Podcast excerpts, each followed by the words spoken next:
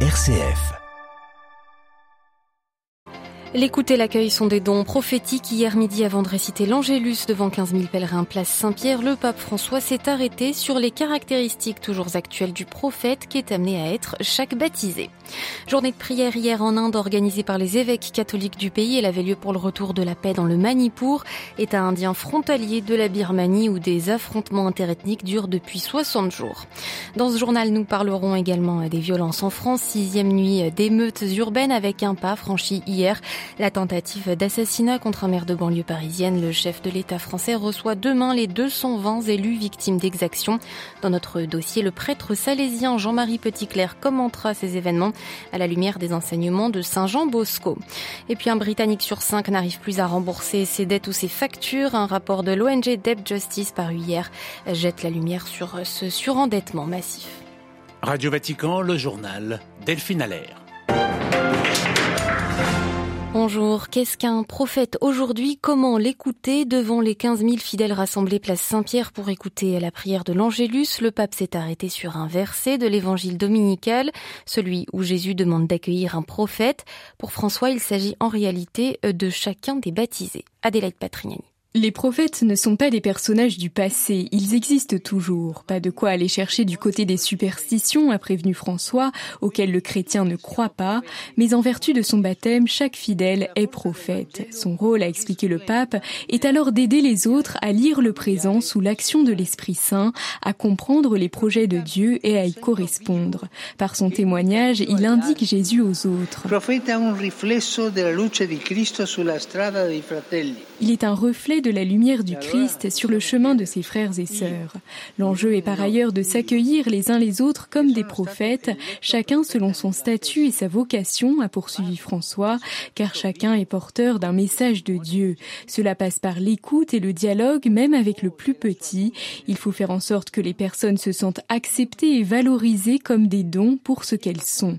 Le Saint-Père a estimé que nombre de conflits pourraient être évités et résolus en écoutant son prochain avec le désir sincère de se comprendre. Chacun de nous a besoin d'apprendre des autres, a-t-il insisté, invitant enfin à accueillir les autres comme des dons prophétiques. Adélaïde Patrignani, à l'issue de l'Angélus, le pape a une nouvelle fois tourné ses pensées vers l'Ukraine ainsi que tous les théâtres de conflits oubliés, demandant de ne pas se lasser de prier pour la paix. L'Ukraine où des forces russes avancent depuis hier dans quatre zones de la ligne de front à l'est. Selon Kiev, des combats acharnés y ont lieu en ce moment. L'Ukraine poursuit là sa contre-offensive déclenchée il y a un mois. Un bureau d'enquête sur euh, l'invasion russe de l'Ukraine. Il ouvre aujourd'hui à La Haye, aux Pays-Bas, une première étape vers l'éventuelle création d'un tribunal destiné à juger des dirigeants russes. Cette sorte de parquet regroupe des procureurs de, Kiev, de l'Union européenne, des États-Unis, ainsi que de la Cour pénale internationale. Une partie du monde arabo-musulman en émoi ce lundi après les autodafés d'exemplaires du Coran en Suède. Le pape en personne évoque le sujet. L'évêque de Rome a accordé un entretien au quotidien quotidien émirati Al-Ittihad où il condamne ces faits. Tout livre considéré comme sacré par ses auteurs doit être respecté. La liberté d'expression ne doit jamais être utilisée comme une excuse pour mépriser les autres, a déclaré le pape. Les ambassadeurs suédois Riyad, Bagdad, Abu Dhabi et Rabat ont été convoqués par les autorités de ces pays respectifs. En Inde, voilà deux mois jour pour jour que l'état de Manipur dans le nord-est du pays est au bord de la guerre civile. Les affrontements opposent la communauté majoritaire de confession hindoue, les Meiteis, à une minorité chrétienne, la communauté Kuki. Les violences ont fait plus de 100 morts et hier, l'église catholique d'Inde décrétait une journée spéciale de prière pour la paix dans cet état frontalier de la Birmanie. À New Delhi, Emmanuel Derville. Le gouvernement indien a déployé 36 000 policiers et paramilitaires dans l'état de Manipur, un territoire grand comme un département français. Pourtant, les violences continuent dans cette région, travaillée par des insurrections nationalistes et séparatistes depuis les années 50. Des groupes armés de l'ethnie Meïti, de confession hindoue, attaquent des villages de la communauté Kuki. Plusieurs localités ainsi que des églises ont été brûlées. À Imphal, la capitale de Manipur, la plupart des habitants Kuki ont dû fuir. Le conflit a fait environ 60 000 déplacés. Les observateurs pointent du doigt le chef du gouvernement de l'État, Singh, ce dernier est issu du parti de la droite fondamentaliste hindoue, le BJP, du Premier ministre Modi. Depuis l'an dernier, Biren Singh a multiplié les mesures contre l'ethnie Kuki pour flatter son électorat Meïti. Il a notamment exproprié des populations au nom de la protection de l'environnement et les forces de sécurité assistent en sous-main les groupes armés Meïti. New Delhi, Emmanuel Derville pour Radio Vatican. Après le secrétaire d'État américain, la Chine va accueillir la secrétaire au Trésor de l'administration Biden en fin de semaine pour des euh, entretiens euh, bilatéraux visant à établir des relations économiques saines avec la Chine en termes de croissance, d'innovation, affirme le département américain du Trésor. L'actualité est marquée bien sûr par la suite des émeutes en France, sixième nuit de violence, 45 000 policiers et gendarmes encore dans les rues du pays hier, interpellant 78 personnes selon un décompte à 1h30 du matin. Un dimanche marqué par la tentative d'assassinat contre un maire d'une commune de banlieue parisienne. De nombreux élus ciblés dans les violences depuis près d'une semaine. 220 euh, d'entre eux seront reçus demain par Emmanuel Macron qui s'est lui exprimé hier soir. Marie-Christine Bonzon. Devant la gravité des violences qui se déroulent depuis près d'une semaine en France, Emmanuel Macron a annulé la visite d'État de trois jours qu'il devait effectuer en Allemagne. Vendredi, le chef d'État français avait déjà écourté sa participation au Conseil européen à Bruxelles pour revenir à Paris présider une cellule de crise interministérielle. Hier soir, M. Macron a présidé une nouvelle réunion avec son gouvernement. Auparavant, sa première ministre s'était rendue à l'Aïle-et-Rose, une banlieue de Paris, pour rencontrer le maire, dont le domicile a été attaqué à l'aide d'une voiture bélier incendiée, une attaque qui a blessé l'épouse du maire et l'un de leurs deux jeunes enfants. Ces violences contre les élus sont intolérables, a déclaré Elisabeth Borne, avant de promettre que les coupables seront poursuivis avec la plus grande fermeté. De son côté, l'Association des maires de France appelle les citoyens et les élus à des rassemblements de soutien devant chaque hôtel de ville à la mi-journée. Marie-Christine Bonzon pour Radio Vatican. Une allocution télévisée très attendue ce soir, celle du chef de l'État au Sénégal. Macky Sall doit dévoiler ses intentions pour la présidentielle de 2024. Son opposant numéro un, Ousmane Sonko, appelle lui les Sénégalais à sortir massivement ces prochains jours pour affronter le régime. La condamnation de Sonko dans une affaire de mœurs le rend en l'état actuel inéligible. La décision avait engendré début juin les troubles les plus graves depuis des années au Sénégal, faisant 16 morts selon les autorités. Au Kenya, le président enlève l'interdiction sur l'exploitation forestière.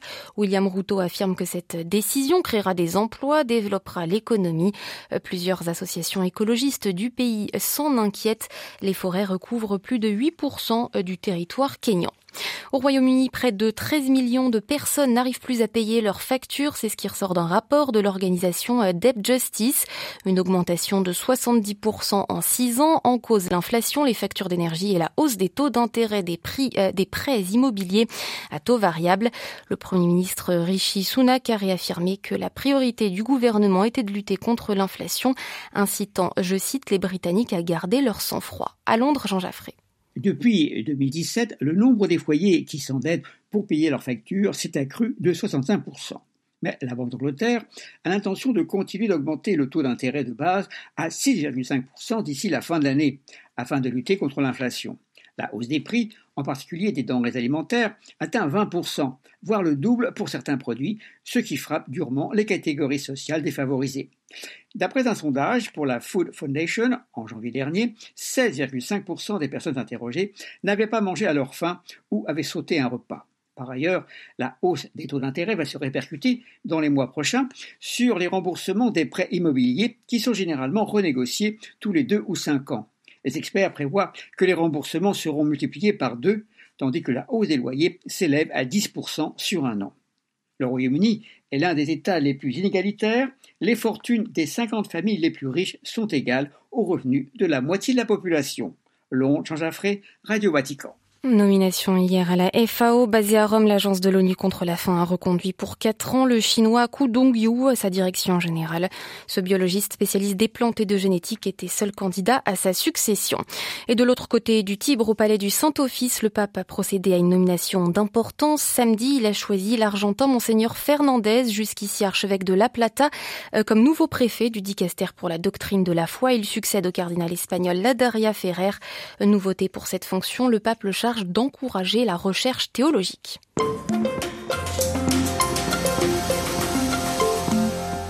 1500 commerces vandalisés, 5000 véhicules incendiés, un millier de bâtiments publics dégradés selon le ministère de l'Intérieur français. Le premier bilan des dégradations matérielles à la suite des émeutes pourrait dépasser celui de 2005.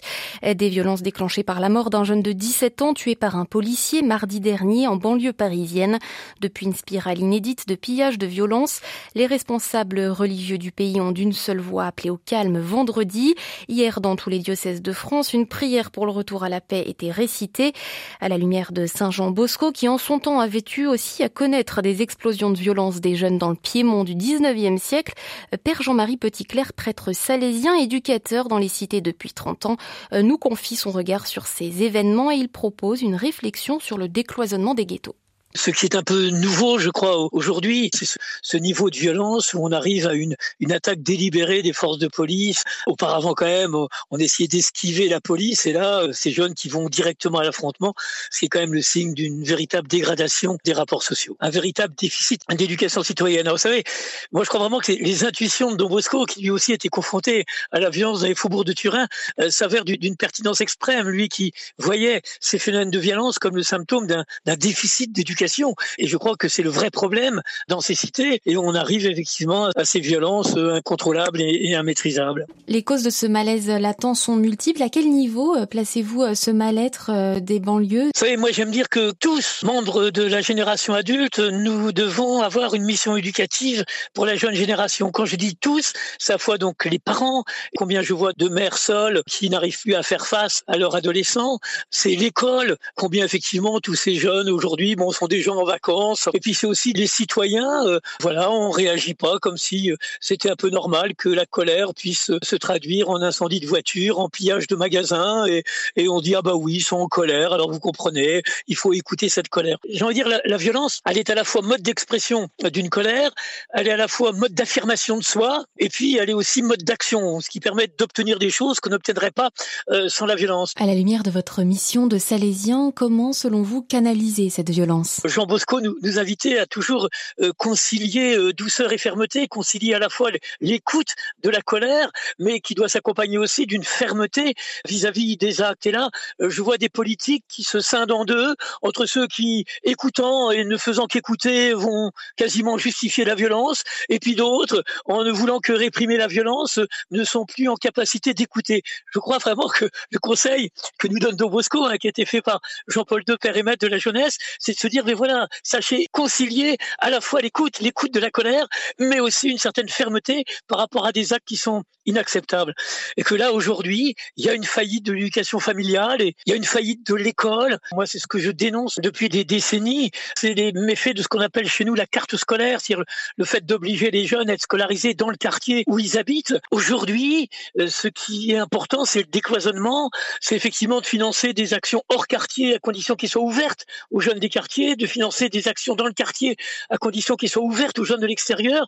Et je crois qu'on ne pourra se, se, sortir de ce sentiment de, de ghetto dont un sociologue nous dit que le ghetto, c'est à la fois un lieu d'exclusion et aussi un lieu cocon où on vit un peu à part. Comment, une fois après la fin de ces émeutes, instaurer les conditions de possibilité d'un dialogue avec ces jeunes, de retrouver un lien? Pour ma part, enfin, c'était déjà une des leçons des premières émeutes qui datent de 91-92 pour effectivement recrédibiliser la parole des institutions, pour que ce dialogue soit possible.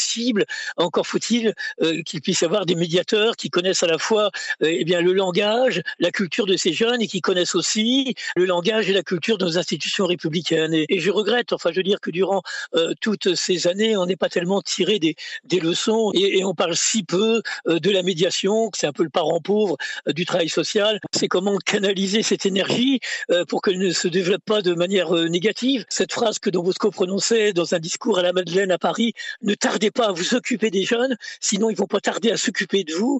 Je crois que vraiment notre société doit entendre ces émeutes comme un appel des jeunes à ben, occupez-vous de nous et permettez-nous de prendre une véritable place dans la société française d'aujourd'hui. Père Jean-Marie Petit-Clair, salésien, expert des questions d'éducation dans les quartiers sensibles, était ce matin l'invité du dossier de Radio Vatican.